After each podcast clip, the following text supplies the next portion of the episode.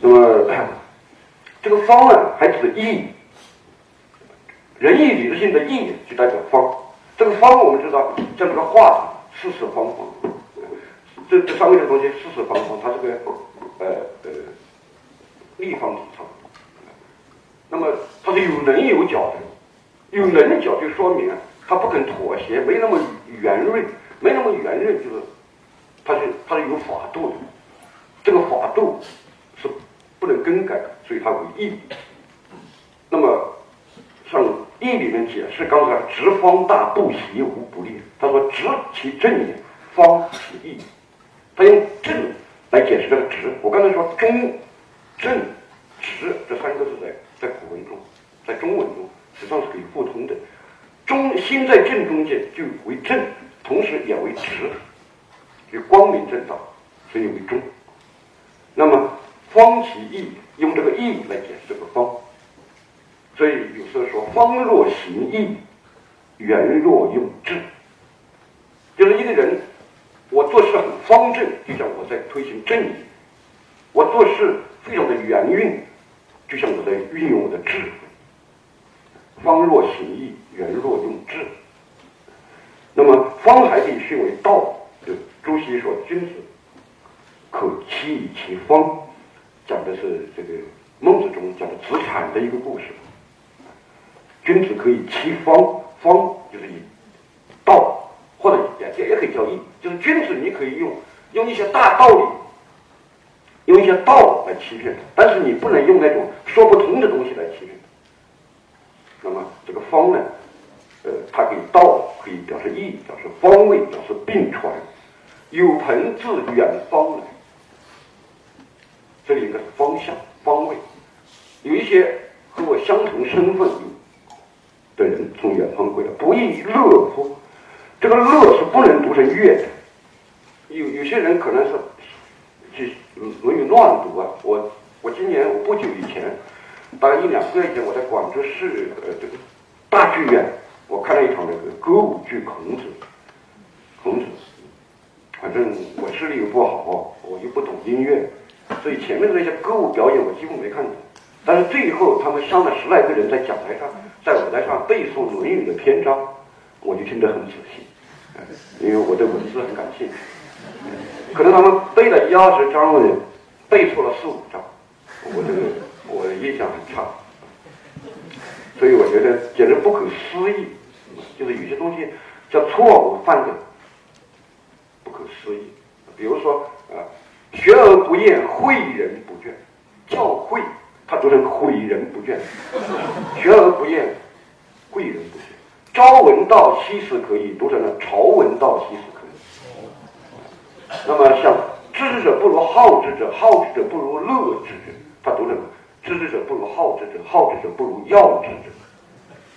就是有时候故作高深。乐有三个音，第一个是快乐的乐。第二个是表示音乐礼乐那个乐，第三个表示喜方，就古汉语中，智者要水，仁者要山，那个乐读成了要，这个要表示喜爱。但是具体的那句话，知之者不如好之者，好之者不如乐之者。如果你把后面这个乐读成了要的话，那也不是喜爱。那前面既然有个知之者不如好之者，好不是喜好，所以你后面肯定就不是一个要的音了，它应该是个乐。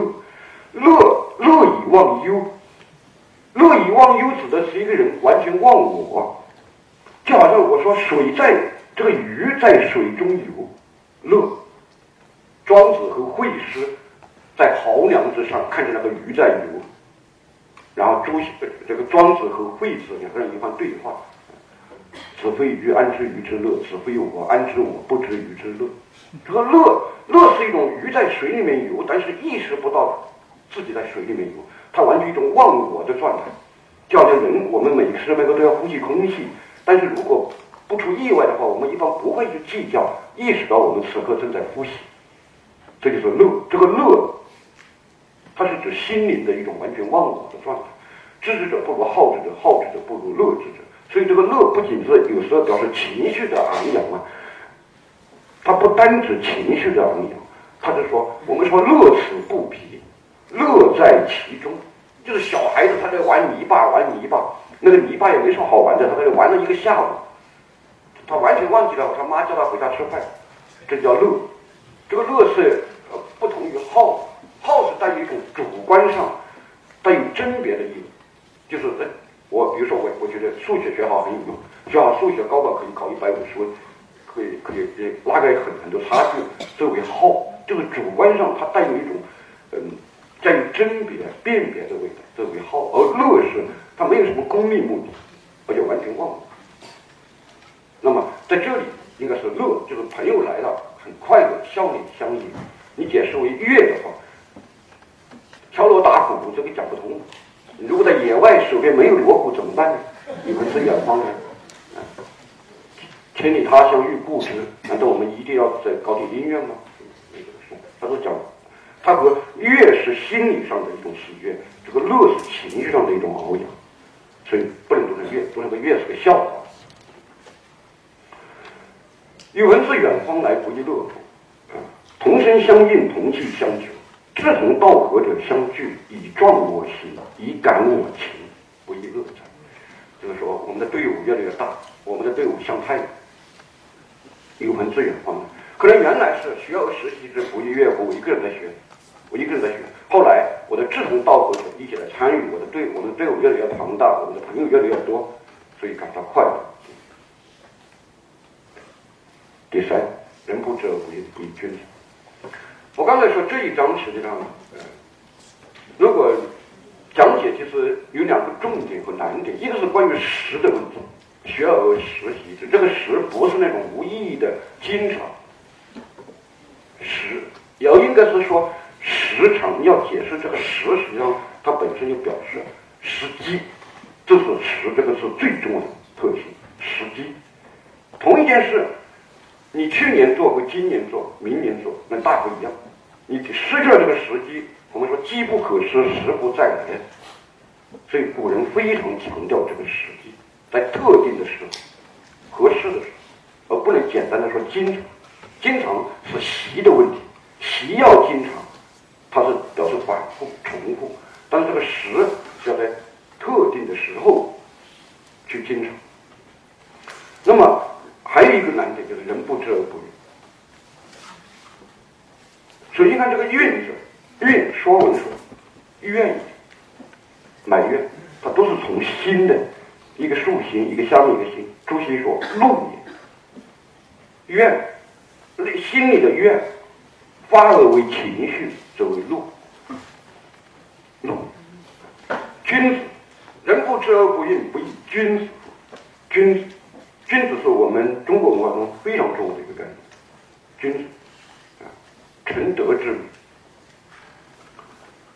承德之名就是君子小人啊，呃，这个有两种区分的方法，一种是以德行而言，德行。那么君子是一个人承德的一个称呼，就说我们认为这个人德行完整，德行完备，所以称他为君子。那么小人呢，就是道德败坏。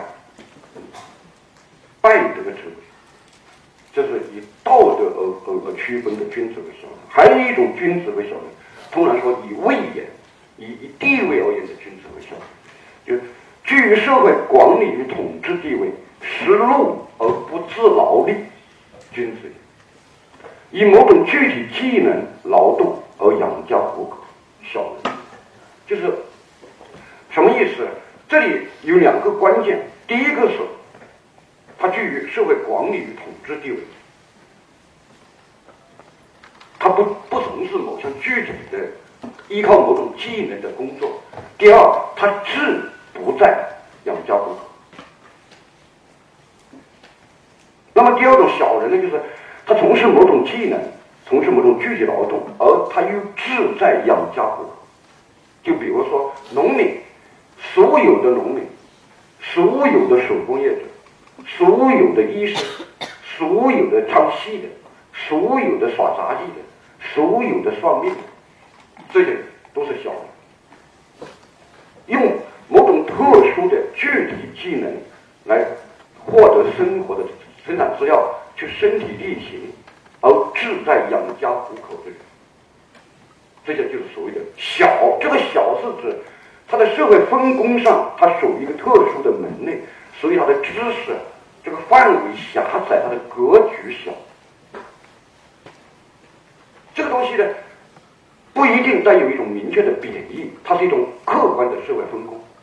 就这个小人啊，实际上等于小民、小老百姓、细民、细人。小人又叫细人，大细、粗细的细，细、细人，它是一种客观的社会分工。那么，所谓君子，就是他们不是靠某种特殊专门的技能来劳动，参与具体的体力劳动来养家糊口。他们是居于社会管理地位，他们是以琢磨和研究人类的这种普遍规律的。等于说，君子实际上是是求道的，而小人是一个器，气各自有各自的功能，而道是贯通万物的。所以，君子他们是研究什么礼呀、仁啊、礼呀、义啊、信啊，研究这些社会规范，研究这些抽象价值。那么，还有一种，就是如果。你研究的本来是抽象价值、社会规范，但是你以这个东西来养家糊口的话，也是小人。就《论语》中，孔子对子夏说：“说汝为君子如，吾为小人如。君子如，小人如，那是什么呢？就是孔子觉得子夏这个人，因为子夏长于文学，他是诗诗哲里面文学科里面的。”文学只有子夏，他长于文学。那么孔子觉得子夏这个人可能一方面呢，这个商也不急嘛，就补伤嘛，这个人可能呃有时候比较犹豫，这个血气不太足啊，做事比较谦虚，谦虚。所以子夏这个人可能格局比较小。他孔子意思是你在我这里学了学了各种道。但是你可能以这个道去谋自己的职位啊，谋自己个人一家的安逸啊，嗯，甚至等而下之，可能有些人啊学了圣人的大道，就就做一些这种红白喜事啊，以这个东西来养家糊口啊，或者以义这个东西，呃，就以去去作为占卜的工具，然后再走到其中谋利啊，这都这都属于，就是。你本来学的是一个大的东西，但是你用把它用来去养家糊口，去志在此的话，依然为小。所以孔子对子夏说：“汝为君子如，吾为小人如。”就这个道理。那么这是一种社会分工而言的，说成是以地位言呢，嗯，就是这样所谓的。简略，但是严格意义上就是从社会分工来来来弄，因为道气，气本身是千变万化的各种各样的，而道是在这个气上统一出来的一个总的规律。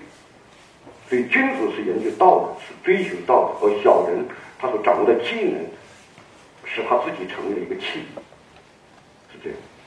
所以人不知而不愠，不亦君子乎？君子在《论语》中一百零七次出现，它是个高频词，经常出现君子。所以，啊，君子有两种，一种是刚才说以德言的君子，一种是以位言的君子。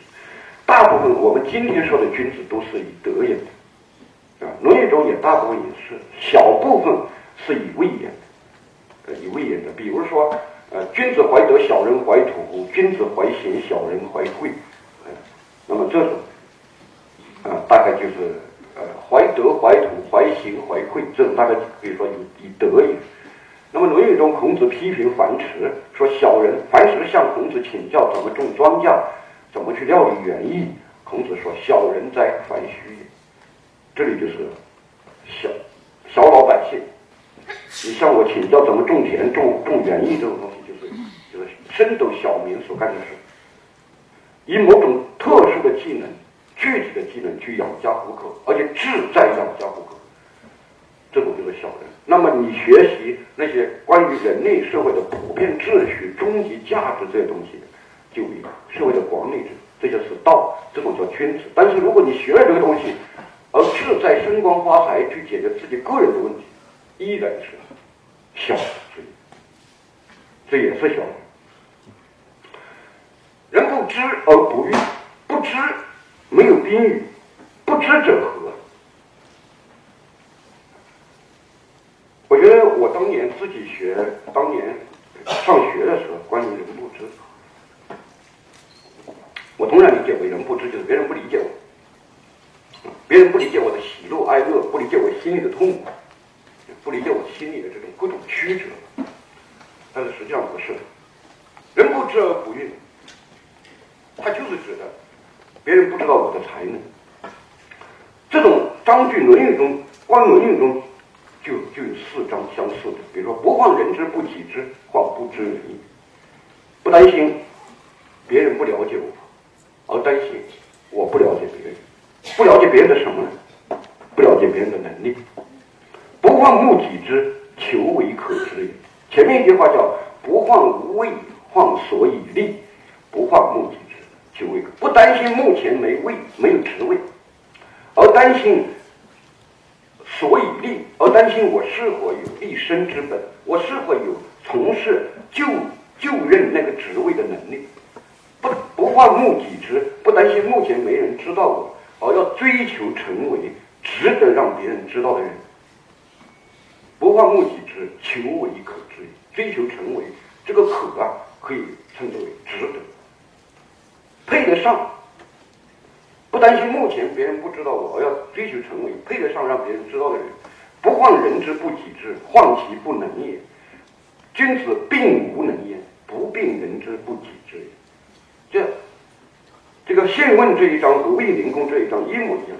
病就是患，病患，病患就是担忧嘛。病其实也是担忧，不担心别人不知道我，而担心我自己没能力。君子。担心自己没能力，而不担心别人不知道。所以这个知不知，你从前面来推断。学学是干什么？为什么要学？学是因为无知才要学，因为不能才要学。所以学是关系到知和能的问题。那么有了能力，其次就是一个有没有施展的机会的问题，能不能被别人赏识的问题。你从这个逻辑观上来推断，学而时习到最后到后面，人不知而不愠，是我学已经学得很厉害了，人不知，别人忽略我，怀才而不遇，不知，但是我依然能够心平气和，这是君子。关于这个不知，关于这个知，还可以我给你举一张更明显的，《论语》中第十二篇，樊迟问仁。这个人的四个定义其中非常重要的一个定义叫爱人，也是一个应该古今影响最大的一个流传最广的一个定义。仁者爱人，就是从这一章出来的。樊迟，孔子的学生问仁，子曰：爱人。问智，子曰：知人。樊迟问达，子曰：举直错诸枉，能使亡者知。后面还有一段我就不引了。樊迟问孔子什么是仁，孔子说：仁就是爱人，关爱人。问什么是智慧，什么是明智？孔子说是了解别人。樊迟未答，未答就是不懂，没没没没理解。老师讲一个问题，答答是由此及彼的，啊，由此及彼。比如翻译三原则，信达雅。严复的三原则，信达雅，信是说原著。英文它是这个意思，你把它翻译成汉语以后，你这个汉语表达的意思要和原著的意思一样，不能原著说往东走，你这个翻译出来变成了往西走，这就不信。答是说要便于读者听懂接受，就是你翻译的要比较明白，你讲大家都听懂，叫答。雅是说语言的问题，为答，老师讲一个讲一个。讲一个规律，在课堂上讲一个问题，然后学生没有听懂，等于这个意思在老师还停留在老师这里，没有传达到学生那里去，为达，完全没听懂。为什么没懂呢？因为爱人是好像是泛爱众，没有差别的，而知人却是要在人里面知道谁是君子，谁是小人，谁是贤，谁是愚，谁是不孝，所以要区分。就一个是无差别的爱，一个是。要分出个高下，所以樊迟觉得有矛盾。那么孔子加了一句话，叫“举直错诸枉，能使枉者直”。举直，直是正直的，枉是不不直，弯弯曲曲为枉。那么我何以知谁直，又何以知谁枉呢？那叫知人。只有这样，我才能够提拔正直的人，把他放到不正直的人上面。这个金字旁这个错，通提示旁这个错。我要把正直的人提拔到不正直的人上面，前提是我要知人。那么上梁正了，下梁也就跟着正了，这叫能使王者正。所以举直错诸枉是知人，能使王者直是爱人。那不正直的人变得正直了，是爱人以德。所以君子爱人以德是爱人。那么等于说智智是人的前提。举直错诸枉就可以解释人不知和人知的问题。为什么要去知人？因为知人才能胜任，才能不把错误的人放在错误的位置上。我觉得啊，在古代经典中，知人通常就意味着善任，故此人实近似于人才之知人其实是知人才，不知即不知才德也。所谓君子依乎中庸，顿事不见知而不讳，啊，而不讳，就这个意思。中庸里面说，《周易》所言之吉凶消长，许多时候也是关于个人出处。出处出就是事嘛，处就为止嘛。出出处就是行和止。天行健，地势坤，地势那个势实际上是处，止。那个势力的势下去掉下面那个力上面有个执执着的执执就是就是处天天动地静这个意思。那么古代经典的一个基本教义，也就是说，我们读《论语》的第一篇的时候，第一章的时候，当我们理解为人不知而不愠，好像是关于我们今天我的想法，别人理不理解啊？我的那些闺蜜是不是？理解我心里的小九就这些芝麻蒜皮的事，人不知而不愠，我被别人冤枉了，不是？人不知而不愠是关于这君子和圣人的出处，它里面充满了一种忧虑，充满了个人怀才而对社会承担的责任，但是可能又不一定得到这个机会。它涉及到一些关于天命、关于人生的实现，在这里有一种悲壮，有一种苍凉的味道。人不知而不愠。如如果你理解这句话，那你你在中国所有的经典中，这种意象几乎无处不在。就李白、杜甫、唐诗写那么多写那么多诗，除了怀念故乡以外，那么很多时候就是都是关于个人的生生命的沉苦，关于这些问题，这些东西是从人不知而不愠。所以说，这是一个永恒的问题。你看，这里就关于个人的人生价值的实现。我这一生的命运和道路，那么为什么要学习？人不知为什么要学习？因为因为因为因为因为人不是生而知之，所以要学习。为什么要学习？因为人不能够虚掷生命，就这一生蝇营狗苟，所以要学习。那么最后这个人不知而不愠，是说即使不知我也不愠，因为所学这是由我能够决定的，但是能否？被用这个有时候不取决我，不取决于我，但是即使在这种条件下，我依然要不孕，因此才说顿世不见知而不讳。我觉得这个世界上隐遁消失而没人赏识和理解，我也依然不后悔。这就是这就是所谓我觉得知天命，或者说中国的诗人知识分子他的他的这个他的这个阳刚之气就在这个地方，一方面。学是在我的，学学这个事情是由我决定的，但是用不用这个有些时候不取决我。那么我我就不应该所谓富贵在天呢，就这个意思。此生有命是说我们不应该为生死的问题焦虑，但是我们应该爱惜自己的身体，因为生死这个事情我管不着，所以我就不要每天担心自己死掉。富贵在天是说这个富贵由天来决定，但是。我依然要努力的提升自己的才能，至于得不得富贵，那是由天决定的，我不能妄求，所以我应该速其位而行。中庸说：“速富贵行乎富贵，速贫贱行乎贫贱，速夷狄行乎夷狄，速患难行乎患难。故君子无禄而不自得也。”我在富贵里面，生在富贵的条件下，行乎富贵，素素就是朴素嘛，素是没有经过加工的生丝，没有染过色的原丝。我在富贵的时候，我是我的本色；素贫贱，行乎贫贱，在贫贱的时候，我是我的本色；在夷狄，我到那些少数民族，到那些外国去偏远地方去，那是我的本色，我依然坚持我的本色。素患难，行乎患难，在患难危险之际，我依然坚持我的本色。就是富贵也好，患难也好，贫贱也好，夷狄也好，都不改变自己。故君子无入而不自得。就是君子无论在哪种环境下，他都不会失去自我，依然洋洋自得，一种自得于心，自得于己。这就所谓人不知而不愠。我刚才说人不知而不愠，这里有一种苍凉和悲壮的味道。这里关于这个人的人生追求和价值实现，并不是一个什么我的想法别人不能理解的。这是第一章中特别注重的一个问题，就是你对《论语》的体力。或者经典稍微熟悉，可以这么看。那么综述，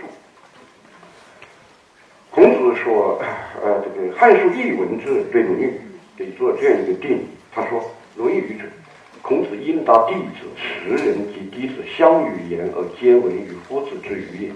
当时弟子各有所记，夫子既足，门人相与，集而论转，故谓之论。孔子应答弟子、十人。孔子回答学生们，当时的社会上的一些人以及弟子互相之间讨论，而皆闻于夫子，而可能被孔子听到，孔子做了某些评论。当时弟子各有所记，学生们各自一些笔记。孔子去世以后，文人聚在一起，编辑、讨论、编纂，故谓之论语。所以，他的字去讨论的论，他的音去伦理的这个音。自取论表示《论语》是经过一定的讨论和编造，它有这个客观事实。他取伦理的“伦”这个音，他是表示这里面是关于伦理，而且他认为他首尾啊，浑然天成，衔接严密，如车轮轮环，所以取车轮的“轮”，所取伦理的“伦”这个音，而用讨论的“论”这个字。呃，南北朝梁宋齐梁陈梁黄侃在他的《论语一书》中，《论语译书》对《论语》的音和字对这个问题进行过详细的探讨。我刚才就是引用了他的结论，就是他用讨论的“论”这个字，用伦理的“伦”车轮的“轮”这个音。那么弟子们把这一章放在首位，一则学为孔子平生自况，且弟子之首饰。就是孔子怎么样评价自己？在《论语》中，我觉得有两章可以作为代表。一章是公冶长，子曰：“十世之义，必有忠信如丘者也，不如丘之好学也。”他说，有十户人家组成的一个小小村落，一定会有啊，这个本性和我孔丘一样善良的人。他他就举了忠信，必有忠信如丘者也，本性和我孔丘是一样的。那么他们和我的差别在什么呢？不如丘之好学。他就用学来定义他和别人之间的差别。还有一个就叶公，叶公好龙那个叶公，古音读社公，社公问孔子与子路，就是问子路说你老师怎么样？子路不对，子路没有回答是叶公。子闻之，孔子听说以后就对子路说：曰，汝奚不曰？奚就是何了？你为什么不说？其为人也，发愤忘食，乐以忘忧。不知老之将至云了，发愤忘食，乐以忘忧，干嘛？就是学嘛。发愤，发愤就是心中好像有一股有有股火一样在燃烧，以至于忘记吃饭，不断的学习。乐以忘忧，在这过程中快乐而忘记了忧愁，不知道年华逝去将要老去。就是孔子说教子路说：“你为什么不回答我老师这样一个人？发愤忘食，乐以忘忧，不知老之将至。”所以孔子以学来定义自己，因为人生就几十年嘛，生命是一个过程。是所谓圣人，所谓人人，不是一个顶点。所以某一天你达到了圣人，从此以后你就是个圣人；某一天你达到了人人，你从此也就是个人人。不是，就是说，孔子说，学而不厌，诲人不倦，则可以云而已。那么每一天去学习，成为圣人和仁人，叫把自己的心得和经验与别人分享，这就是大概是这么回事。这句话大概称得上。所以生命其实就是个过程。那么孔子的一生，我觉得学对他来说非常非常重要。刚才我说他三岁之前上户，他改变人生和命运的机会这个工具靠学习，而且他的学术思想本身其实也强调对古代经验的吸取，而且他本身的一生的活动也是主要是很关注学习，而弟子跟随孔子主要也在学习。所以这是这是第一个原因。第二。孔门唯一学问共同体，就是第二句话“有朋自远方来”。孔门是司马迁说：“弟子盖三千焉，深通六艺者七十二人。”就他是一个学术共同体，就等于今天一个一个博导带很多博士，带一些硕士，然后比如说中秋节或者春节聚会，这是一个学术共同体。这实际上是中间那句话。第三，学以。经世之用，至于时运、时运体态，则富贵在天。君子素其位而行，学以为己而已。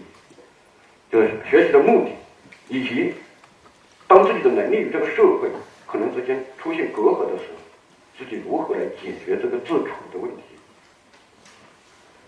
此章可理解为孔子自道，亦可理解为孔子引导弟子之。就是这一章，到底是？呃，孔子自己自说自话，还是孔子去安慰同学们说：“你看，你每天学一点东西，学会了一点东西，心里不也也觉得快乐吗？觉得时间没有虚度吗？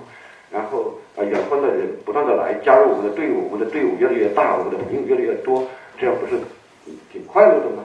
啊，然后你终于有一天掌握了很多知识，有很有很高的才能，啊，即使没有被这个社会所用，但是你依然心平气和，不也是君子吗？所以。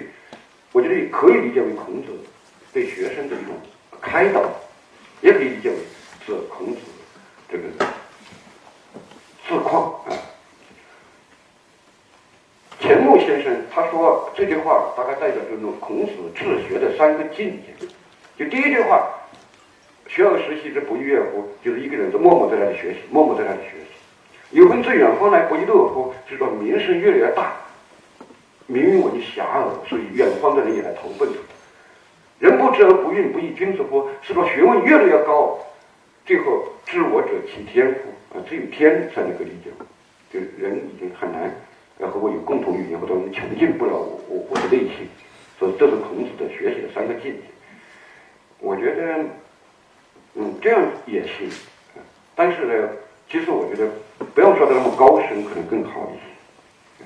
就是。第一，第一句话，学而时习，就是对学习的爱好，学习的必要性。第二句话是说，学问共同体的这个壮大，使人的一种情绪上的一种满足。第三个方面是指这个东西学习的技能，在这个社会上或在人生中怎么运用。有时候，就好像我们在单位上，可能有时候不一定得意啊，呃，可能同事关系处理不好啊，领导不一定赏识啊，呃。呃，可能我花了很多功夫，但是又没有什么业绩啊，又不到不得到承认。就是这些问题表面上好像没有是个死的东西，但是实际上它的境遇在所有的人生中它是可以通用的。那么我们怎么办？是不是就是就是偃旗息鼓、垂头丧气的，还是进一步进一步加强自己？然后不管承不承认，我是我我把我自己的事情做好，所谓人不知而不愠。那么你又怎怎么知道你一直会这么倒霉，然后一直会被别人忽视？所以说，不患无未患所以立，不患目己之，其未可知。病无能言，不病人之不及之。这东西其实它道理是一样的，因为没有人的人生可以是完全设计的一帆风顺。那么，呃，这一章呢，我觉得，如果大家学习或者我们讨论，我认为最重要的就是要明白学对于人生的重要性。学其实在这个问题是一个信仰，然后习学要通过习来巩固。啊，关于朋友之道，关于应用于社会的问题，这些可能更多的是一些是一些人事交接，一些是内心心态的调整，以及可能对于天命的、对于人生存在的可能性的一种成熟的理解。